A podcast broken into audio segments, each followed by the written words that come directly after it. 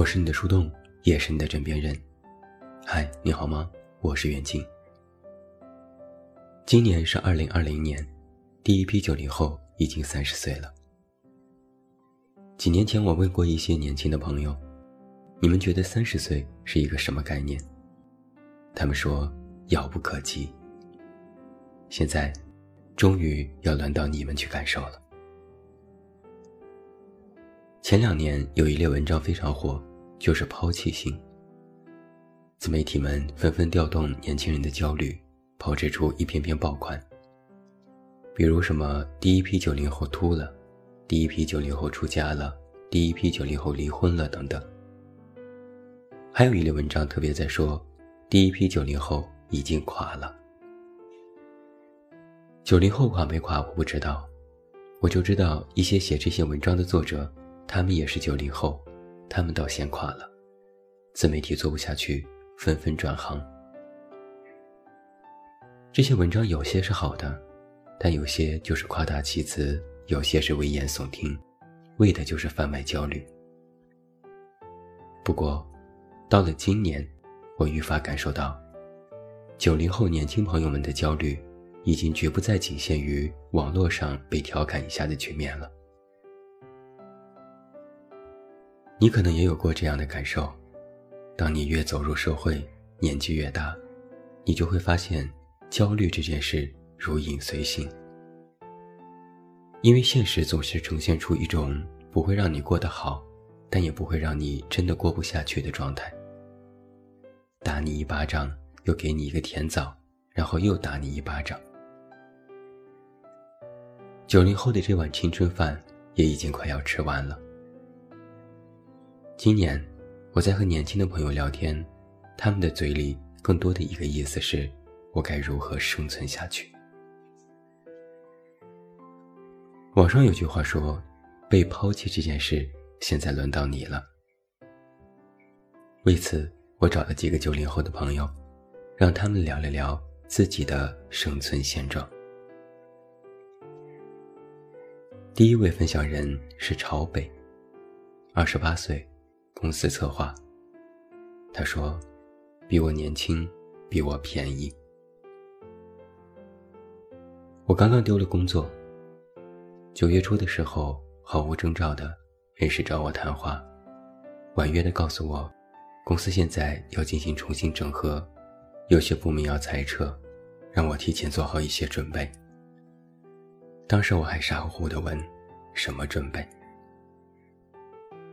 其实我是有预感的，公司运营状况不好，经过一场疫情，所有的员工都被降薪，有些同事已经离职，领导的脸色也一天比一天差。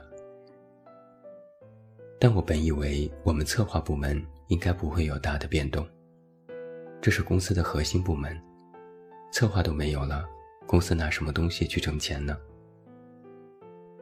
可没过几天，部门就通知。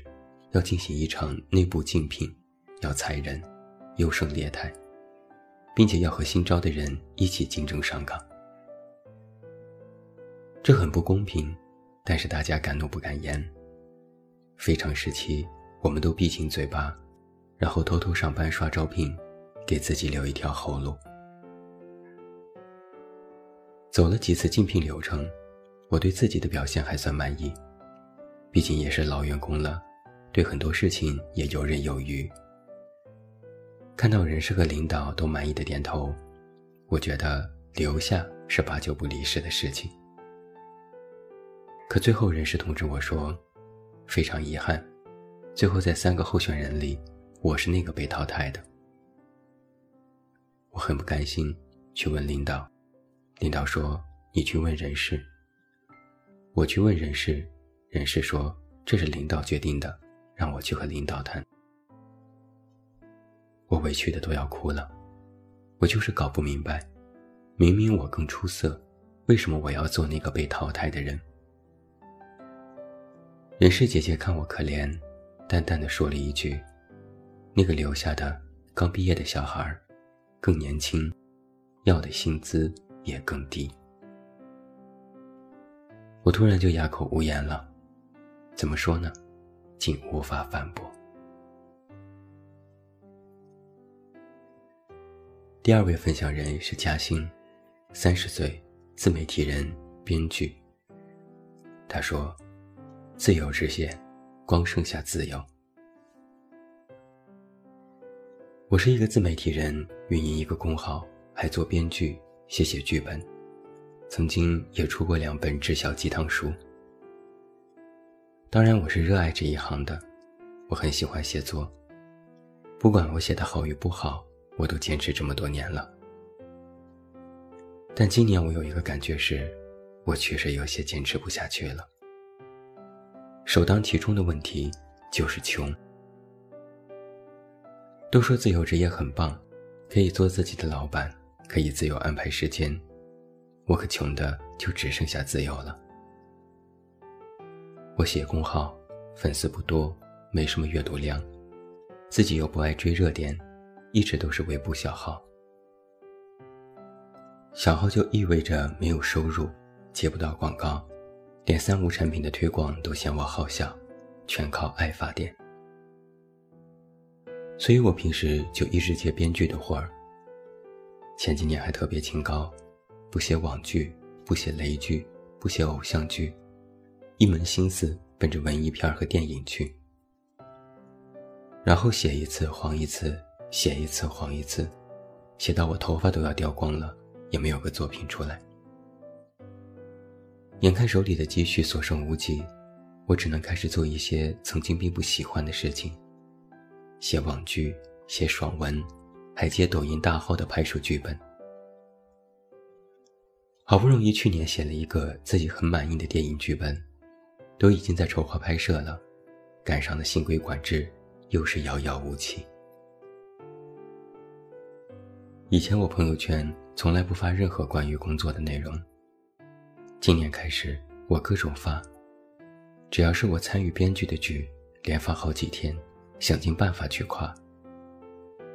哪怕我给别人写了一个抖音的段子，都要转发到朋友圈，求别人看一下点赞。我得让更多人知道我在干这活儿，我得生存，得挣钱，得吃饭，得活下去。第三位分享人是于圈，二十九岁，金融从业者。他说：“三十而立，我可跪太久了。我算是九零后的第一批最早成家的，今年孩子都要准备上小学了。我和妻子在五年前来到北京打拼，把孩子留在老家让我妈照看，于是我总是北京和老家两边跑。”孩子有先天性的疾病，需要每个月到北京来看病。我去年因为工作时间太久，导致视网膜脱落做了手术。我妈去年又查出了糖尿病，我爸身体也一直不太好。好像近一两年，我的日子都是这样，非常难过。去年，我们决定把孩子接过来，他到了上学的年纪，一直让老人看着。总是不太好。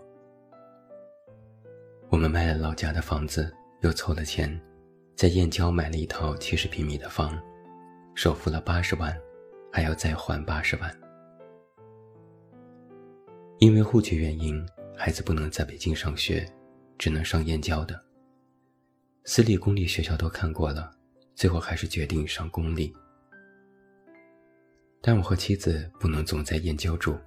不然上班太远了，又要让我妈带孩子。她不愿意来，我们也不想，还在想一个折中的办法。我们租的房子在朝阳区的百子湾，可我工作却在大兴区，每天上下班通勤时间太久。我有一辆外地牌的车，可自从有了进京证的政策之后，车不能开了，于是我租了一辆。一年一万三，好歹可以在两小时内到公司。我大致算了一下，给孩子看病、还房贷、交房租，各种支出，七七八八加在一起，每个月就要两万块左右。哪里有什么生活？我唯一的生活就是下班路上可以听一听车里的交通台广播。要说没压力是胡说，我每天压力大到睡不着。就是还有朋友羡慕我，说我结婚生子，有事业又稳定，还买房，在北京算是安定下来了，真正的三十而立。我就琢磨着，我哪里立着了？我可跪太久了。第四位分享人是夏雨，二十八岁。一个立志要做网红的主播。他说：“看起来网上的人个个都比我强。我是一名主播，已经换了四家公司了。最新的工作是在淘宝给某品牌带货。我最大的战绩是直播间里同时在线三千多人，成交了十一单。我一个月赚过的最多的钱是一万刚出头。”这就是我，一个网络上号称是个主播都能赚钱的主播。拜托，主播哪有那么好做的呀？你知道的主播可能不超过三十个，但做主播这一行的可能有三百万个。无论是哪个行业，能够赚钱的永远都是凤毛麟角。这和风口不风口没关系，这是一个铁的定律。我最大的梦想是做一个网红。虽然“网红”这词现在更多是贬义了，但我还是希望自己可以红一些，多一点粉丝，可以自食其力。我最近也在研究各种视频网站，抖音上刷段子，快手上看直播，B 站上看视频。越看越心里没底，就有一种感觉是，比如某个抖音段子。很好笑，自己哈哈哈一下，心想，这也很简单嘛，很容易想到，我也可以。但是真的让自己去想的时候，绞尽脑汁我也想不出来。然后看到别人发的，又觉得很简单嘛，我也可以。我也看过很多 B 站 UP 主的视频，研究美妆、科技、日常分享等等。我发现。百万粉丝的自然不用说，但凡稍有人气的 UP 主，最起码是有一项特长，或者对某个领域有研究的。比如，化妆化得好，跳舞跳得好，能说会道，有幽默感，放得开，而且真的是具有个人特色，哪怕只是长得好，都可以有人气。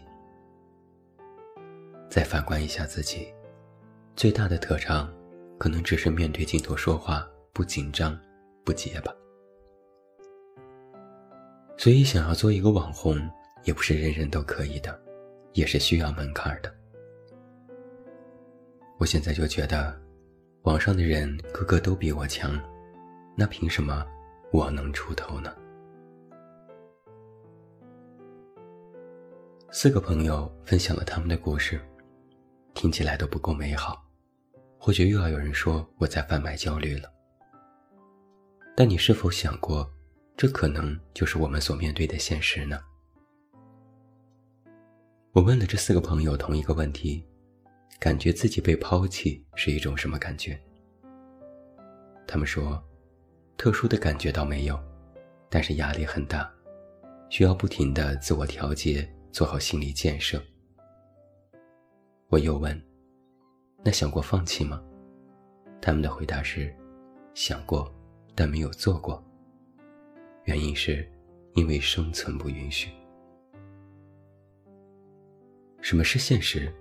这就是现实。现实就是因为生存，你连放弃的资格都没有。就是你没有办法让自己说我不干了，就真的躺平，然后万事大吉，这绝对不现实。绝大多数的我们，都是嘴里嚷嚷着生活好难，丧一阵子，然后又鼓励自己，还是要爬起来继续努力。曾经九零后的朋友依然年轻，他们更多的是在围观成年人的生活。如今，当越来越多的现实开始压在身上时，这个现实的世界，终于撕下了曾经深情款款、温情脉脉的面纱。作为八零后的过来人，我倒是有一些实话想告诉你。其实被抛弃这件事在所难免，哪个时代、哪个年龄都是如此。不管你现在有多么牛、多么红、多么高大上、多么励志、多么强大，总有一天，你都会发现，在自己身上开始出现一些不合时宜的征兆。你会感觉自己跟不上这个时代，跟不上别人的脚步，这是一种必然。所以，无需过分忧心。人无千日好，花无百日红，就是这个道理。无论你努力也好，奋斗也好，学习也好，哪怕只是在生活里应付工作，奔波于这世界，其实我们的目标。都不是要保证自己不被抛弃。生存的意义不是在于你永远不被抛弃，而是你不要停下。只要你不停下脚步，你就会一直在路上。而这有一个最大的好处是，你能够感受到自己在进步，而进步就会消解你被抛弃的焦虑和恐慌。我认为，这才是我们努力的最大的自我正能量。年轻人，好好加油吧！我是你的树洞，也是你的枕边人。关注公众微信“远近”，找到我。我是袁静，晚安。